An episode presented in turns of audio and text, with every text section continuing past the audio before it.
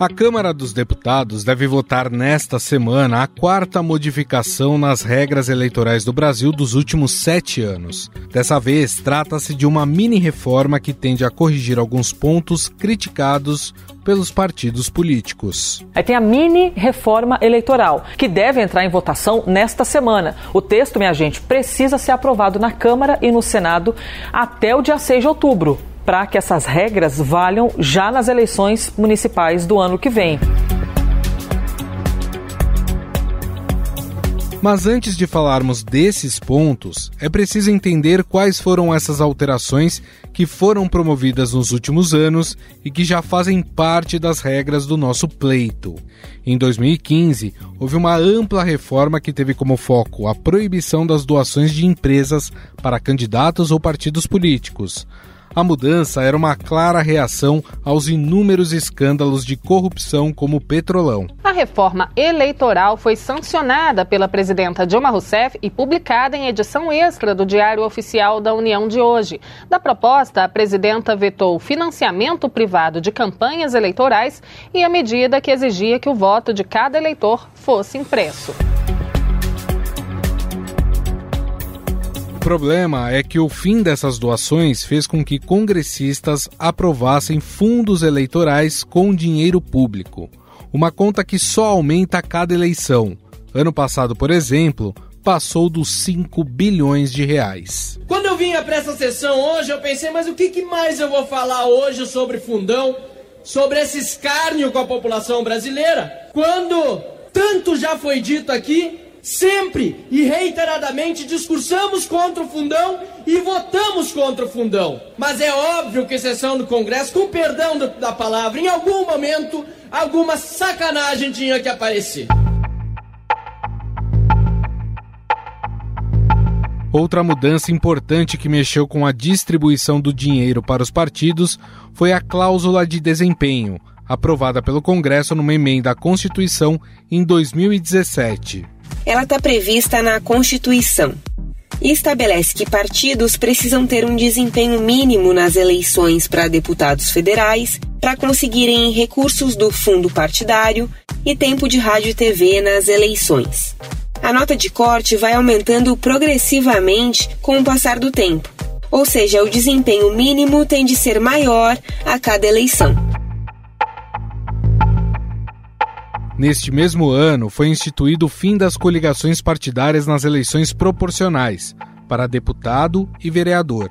Mudança que fez com que os partidos acabassem se fundindo para não ficar sem recursos do fundo partidário. As federações são junções entre dois ou mais partidos políticos em âmbito nacional, que devem permanecer unidas até as próximas eleições. Com essa união, as legendas compartilham recursos como fundo eleitoral e tempo de televisão.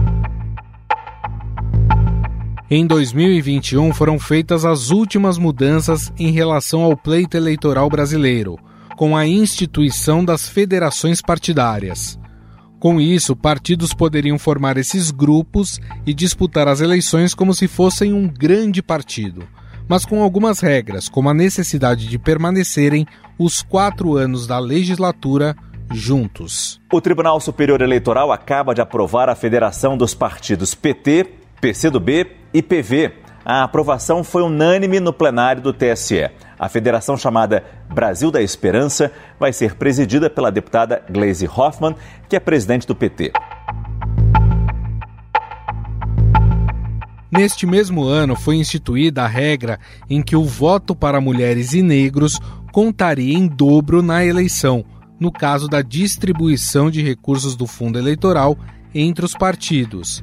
Fora isso, foi modificada também a regra para a propaganda eleitoral na internet, com punições em caso de descumprimento. Hoje a propaganda eleitoral na internet ela traz diversas possibilidades, como por exemplo o impulsionamento de conteúdos. E todas essas possibilidades, se elas não forem bem compreendidas, elas podem trazer algumas sanções que vão, é claro, levar ao prejuízo o candidato que aplicar essas tecnologias. Então, essa campanha de 2018 ela vai depender de um conhecimento técnico também da área de informática.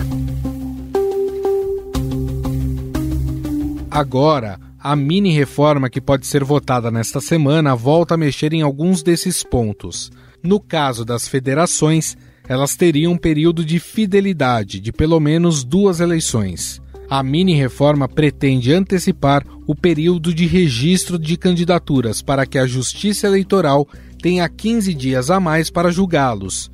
A proposta desobriga ainda que políticos apresentem um relatório de processos judiciais antes de candidatar-se e também fixa o prazo de inelegibilidade em oito anos, contando a partir da condenação, acelerando assim a volta desses políticos ao jogo.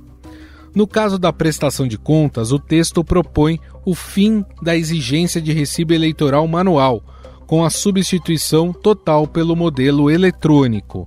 Além disso, prevê que apoiadores possam fazer doações de qualquer valor para as campanhas via Pix, o que não é liberado atualmente. No financiamento, hoje tem a previsão do cheque cruzado, que está em desuso, e não tinha previsão na lei do Pix. Então a gente está modernizando, acelerando, simplificando. Vou dar outro exemplo. Hoje tu só pode fazer a movimentação da conta de campanha nos bancos oficiais. A gente vai permitir para os bancos fintechs, aqueles bancos digitais, que é uma realidade hoje. Então quanto mais simplificar o processo, mais interessante fica para o cidadão participar ativamente do processo eleitoral. O texto também quer criar leis sobre as condutas que configuram fraude à cota de candidaturas femininas imposta aos partidos. Além de ajustar o Código Eleitoral, a mini-reforma pretende tipificar os crimes de violência política contra a mulher. Hoje, se tiver um crime de violência política contra uma candidata, é crime e é grave. Mas contra uma pré-candidata, não. Contra uma dirigente partidária, hoje não é crime. Então, o que nós vamos fazer? Ajustar esse crime. Do mesma forma que deve ser crime contra uma candidata, deve ser contra a pré-candidata, deve ser contra a dirigente partidária, deve ser contra uma assessora de comunicação, por exemplo, que trabalhe com uma candidata.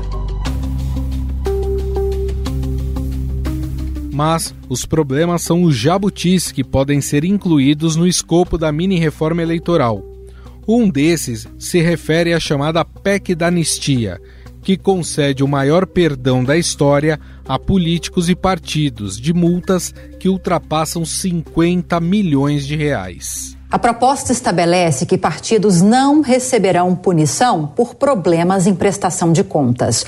A PEC também anistia, ou seja, perdoa as siglas que descumpriram a cota mínima de recursos ou por não destinarem os valores mínimos para candidaturas de negros ou de mulheres nas eleições anteriores a 2022.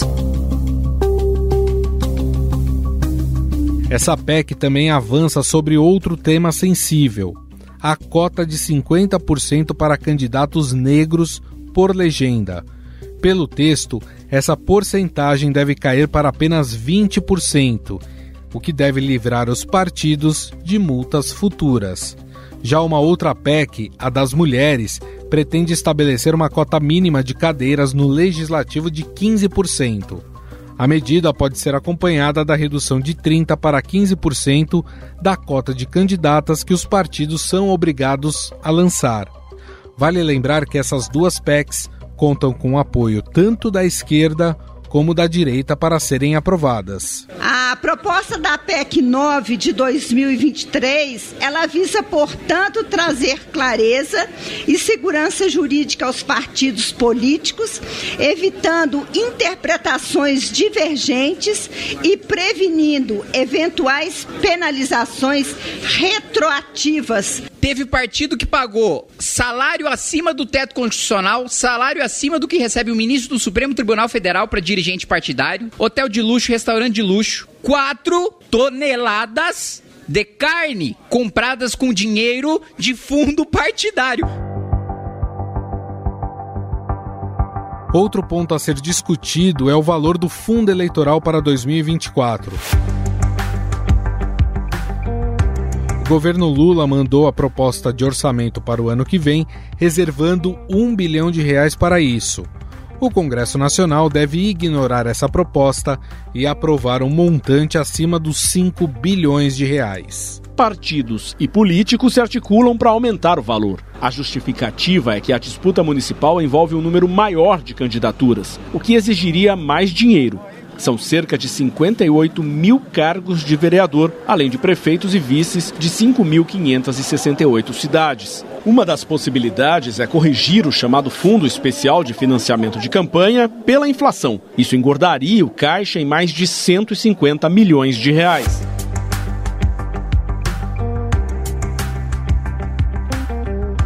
Agora, um tema que deve ser adiado pelos parlamentares e que tem um impacto importante nas futuras eleições é o PL das fake news.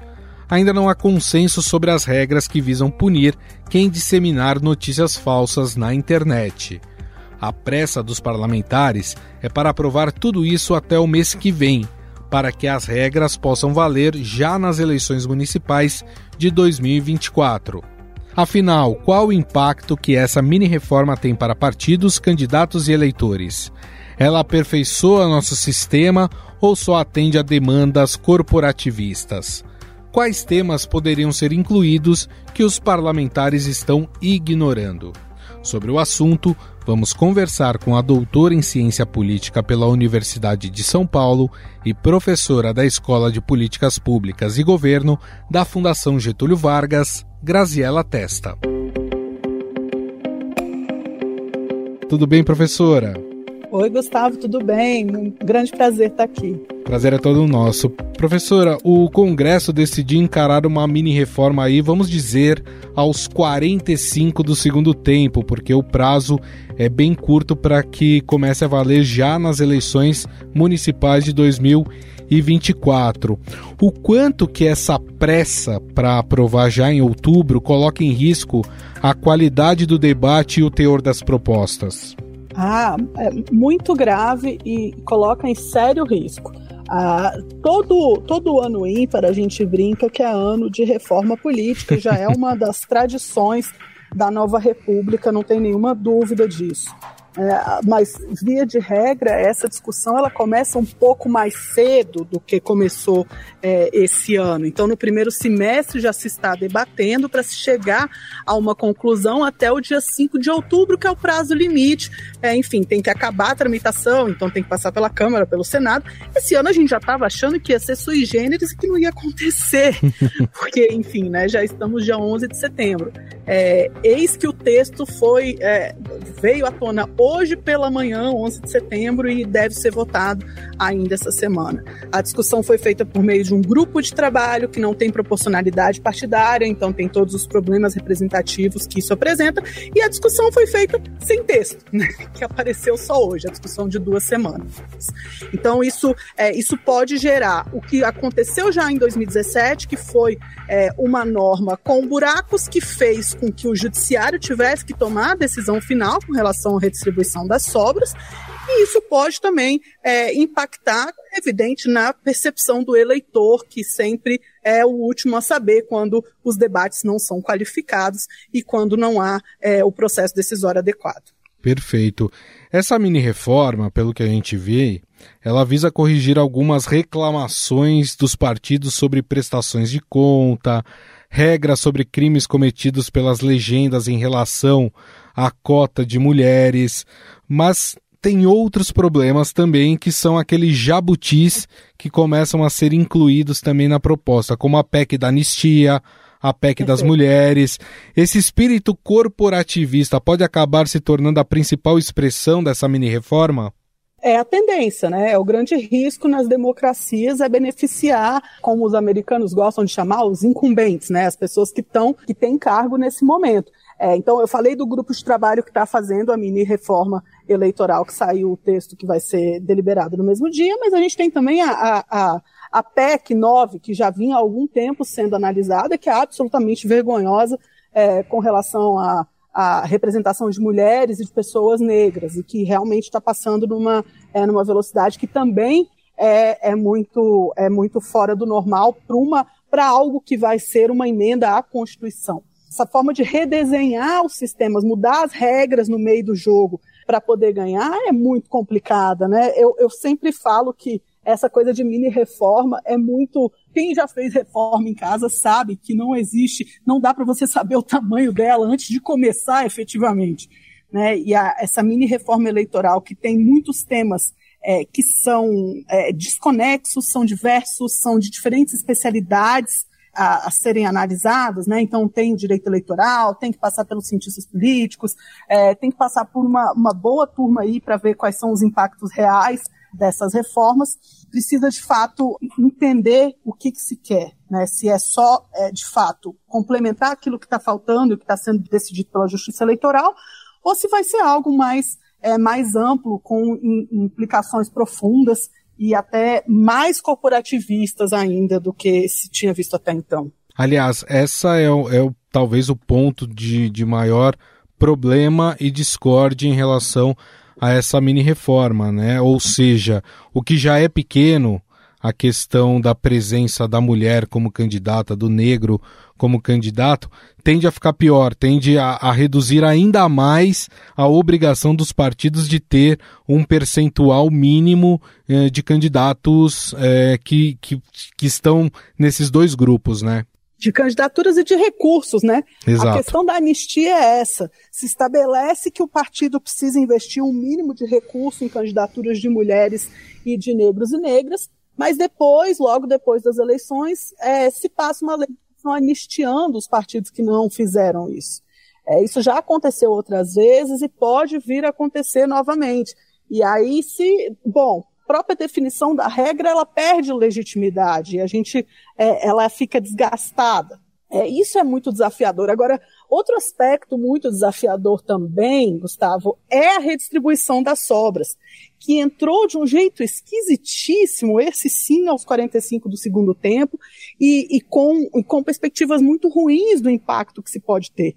Né? Quer dizer, a última regra durou só as eleições passadas e já estão querendo mudar novamente essa regra que já estava ruim porque foi judicializada, é, então é, é, é, um desafio, é algo que precisa de um debate mais profundo. E acho que um, um ponto que seria interessante para olhar para uma reforma eleitoral é fazer, se for o caso de fazer mais uma vez, né, que a gente não precisa necessariamente de uma reforma, é que se pense a, a um prazo um pouco mais longo do que as próximas eleições. As últimas reformas que a gente fez, a gente é, pensou um pouco nisso e elas tiveram uma efetividade é, maior, que foram de pensar é, regras que vão ser mudadas para daqui a quatro anos, oito anos, que diminuem um pouco esse impacto do pensamento corporativista, porque o sujeito olha lá para frente e fala, bom, não vou nem estar tá mais aqui, é, ou então até lá eu consigo me organizar, né? Agora, essas reformas que você muda realmente para daqui 10, 12 meses, é, é, muito mais difícil chegar é, num, num ponto que seja interessante para todos os envolvidos. Agora, o que chama a atenção é que pontos importantes que mereciam uma atenção que essa mini reforma deveria atacar estão ficando de fora. Vou dar aqui alguns exemplos: a, a questão das pesquisas eleitorais, né, a regulamentação delas. É, por exemplo, um tema que surgiu também, o segundo turno em cidades com mais de 100 mil habitantes, era uma outra questão aí que, que vira e mexe, entra na discussão. É, esses temas que, ao meu ver, pelo menos, seriam importantes estarem em discussão, eles simplesmente não aparecem nessa reforma. É, o que que, tá falt... o que, que faltaria mais para ser debatido nessa reforma que não está sendo atacado? Olha, o que faltou foi uma decisão muito básica com relação a como são redistribuídas as sobras. Hoje a gente tem um sistema proporcional que divide, quer dizer, você tem aqueles primeiros votos válidos que são divididos pelo número de cadeiras, e aí você tem um número é, que define os votos válidos, é, o quociente eleitoral. Em São Paulo são, sei lá, 300 mil, DF pode ser que seja por volta de 70, cada eleição tem um quociente eleitoral. A partir disso, você divide o total de votos de um partido ou federação pelo quociente eleitoral, e é aí nessa conta é que começa a vir as questões, né? Porque para o partido poder entrar nessa divisão, ele precisa, claro, ter um, pelo menos um quociente eleitoral, e cada um dos representantes em si, dos candidatos, precisa ter 10% é, do quociente. Preenchidas essas primeiras vagas é, de números inteiros, a gente tem a redistribuição das sobras. É nessa redistribuição que a gente tem um dilema legal hoje, né? Porque a lei fala quem vai entrar na redistribuição das sobras são aqueles partidos que têm 80% do quociente eleitoral e os candidatos que têm 20% é, do quociente. Acontece que a lei não fala nada sobre o que vai acontecer se não tiver partidos com 80 que tiverem candidatos com 20. Uhum. Então a gente teve a Justiça Eleitoral tomando uma decisão que precisou ser tomada para os deputados tomarem posse e agora essa questão está sendo judicializada por ação direta de inconstitucionalidade. Então, mais é, não seria nada mais é, de se esperar do legislativo que ele tomasse uma decisão sobre qual que é a regra que está acima, né? Se é dos 80% do, é, do partido ou 20% do candidato. O que, que, a justi... que, que o, o, legislativo escolheu fazer? Criou uma regra nova. né? Então vai ser 100 e 10 agora. Poxa, você não resolveu a questão e você criou um novo problema. E quando a gente pega, por exemplo, o, o tema do dinheiro, né, a prestação de contas dos partidos, a gente percebe que há todo um movimento para dificultar qualquer julgamento no, na justiça eleitoral sobre as contas de um candidato ou de um partido. Só lembrando para as pessoas que estão nos ouvindo, né, uma prestação de contas que não é aprovada pode inclusive destituir o, o, um político do seu cargo, né? Mas parece que o Congresso está mais interessado em dificultar o julgamento para quem comete ilícitos durante a prestação de contas, né? É, exato. O argumento é que querem que o é, judiciário tome decisões mais céleres para que algum candidato que tenha incorrido em algum erro que leve a, por exemplo, ele perder o cargo, que isso aconteça antes dele tomar posse. Mas é evidente que a justiça eleitoral tem uma estrutura é, que não pode ser é, gigantesca, né, uma estrutura enxuta, e é preciso que os partidos sejam muito claros e muito e, e que mandem essa informação de forma muito de forma clara para que haja uma facilidade do judiciário processar. Né? Parece que os partidos não têm interesse é, que esse gasto seja tão vinculado, né? que haja tantas, é, tantas regras com relação à forma como o dinheiro pode ser gasto. Ora, quando o recurso é público, precisa haver muitas regras e uhum. muita cobrança sobre a forma é, como ele é gasto e como ele é empregado, é, inclusive com relação a, a, como se destina o recurso, a, a forma, tinha uma, uma questão relacionada a como se faz divulgação conjunta, na né, tal da dobradinha eleitoral, que é super problemática, até de, de membros de partidos diferentes fazendo é, divulgação em conjunto, enfim, tem uma, uma certa liberalização da forma como isso vai ser, esses gastos vão ser aplicados, que é um pouco delicada, que eu acho que é, eu entendo como sendo problemático. Agora, a gente está falando aqui de dinheiro, dinheiro, dinheiro. Para quem está nos ouvindo, esse dinheiro ele sai do tal do fundo eleitoral. E o governo mandou, nesse ano, a proposta de orçamento para o ano que vem, um teto aí de um bilhão para esse fundo.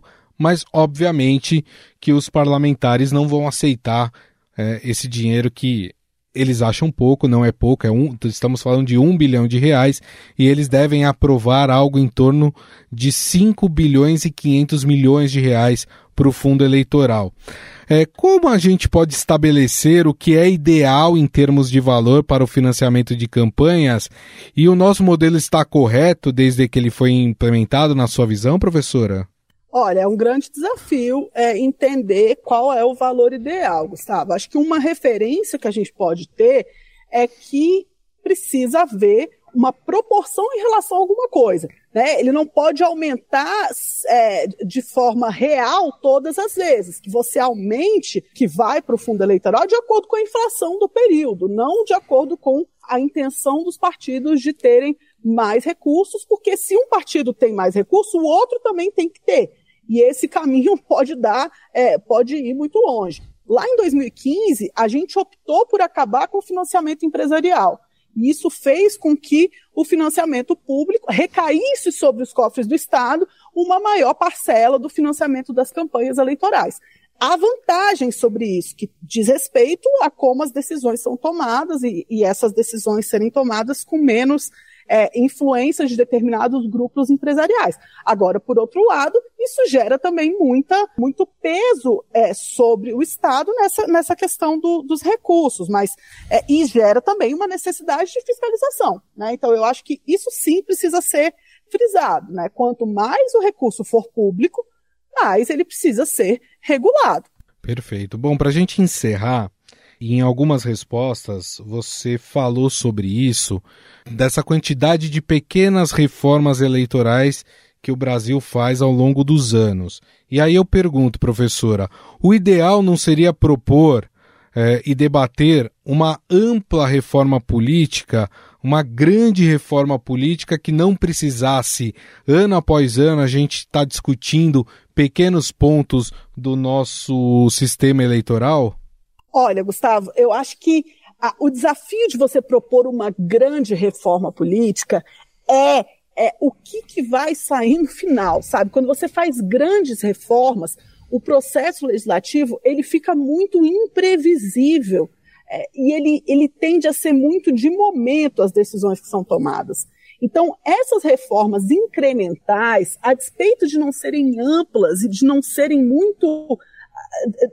Não, tratarem de todos os temas de uma vez, elas tiveram muito impacto no sistema político, né? Então, em 2017 a gente acabou com as coligações, a gente criou uma cláusula de desempenho que de 2022 para 2023 reduziu drasticamente o número de partidos, que é que foi uma reforma bem desenhada, né? Então, de 30 a gente foi para 22 partidos. Isso tudo são pequenas mudanças incrementais é, que estão impactando de forma relevante. Né? Então, é, falar de uma ampla reforma política, eu acho que é um pouco desafiador, porque é, dependeria de haver objetivos comuns por parte do parlamento. E hoje a gente tem um parlamento muito dividido é, e muito polarizado. Talvez não seja o melhor momento de se pensar numa reforma política ampla, mas para o futuro, certamente, o recado que fica é que o processo decisório precisa ser mais qualificado e ele precisa é, ter a participação tanto dos movimentos, da sociedade civil organizada, quanto dos especialistas no tema, para que as decisões é, sejam bem feitas e não gerem momentos de judicialização no futuro, ou então é, de reformas que se tenta fazer uma coisa que se faz é, exatamente o contrário que aconteceu no passado também. Perfeito. Bom, nós conversamos com a doutora em ciência política pela Universidade de São Paulo, professora da Escola de Políticas Públicas e Governo da Fundação Getúlio Vargas, Graziela Testa, a quem eu agradeço mais uma vez pelo bate-papo. Muito obrigado, viu, professora? Eu agradeço, Gustavo. É sempre um prazer estar aqui. Estadão Notícias. O Estadão Notícias desta terça-feira vai ficando por aqui. Contou com a apresentação minha, Gustavo Lopes, o roteiro, produção e edição são minhas e de Jefferson Perleberg. A montagem é de Moacir Biasi. Mande sua mensagem ou sugestão para o nosso e-mail podcast@estadão.com. Um abraço e até a próxima.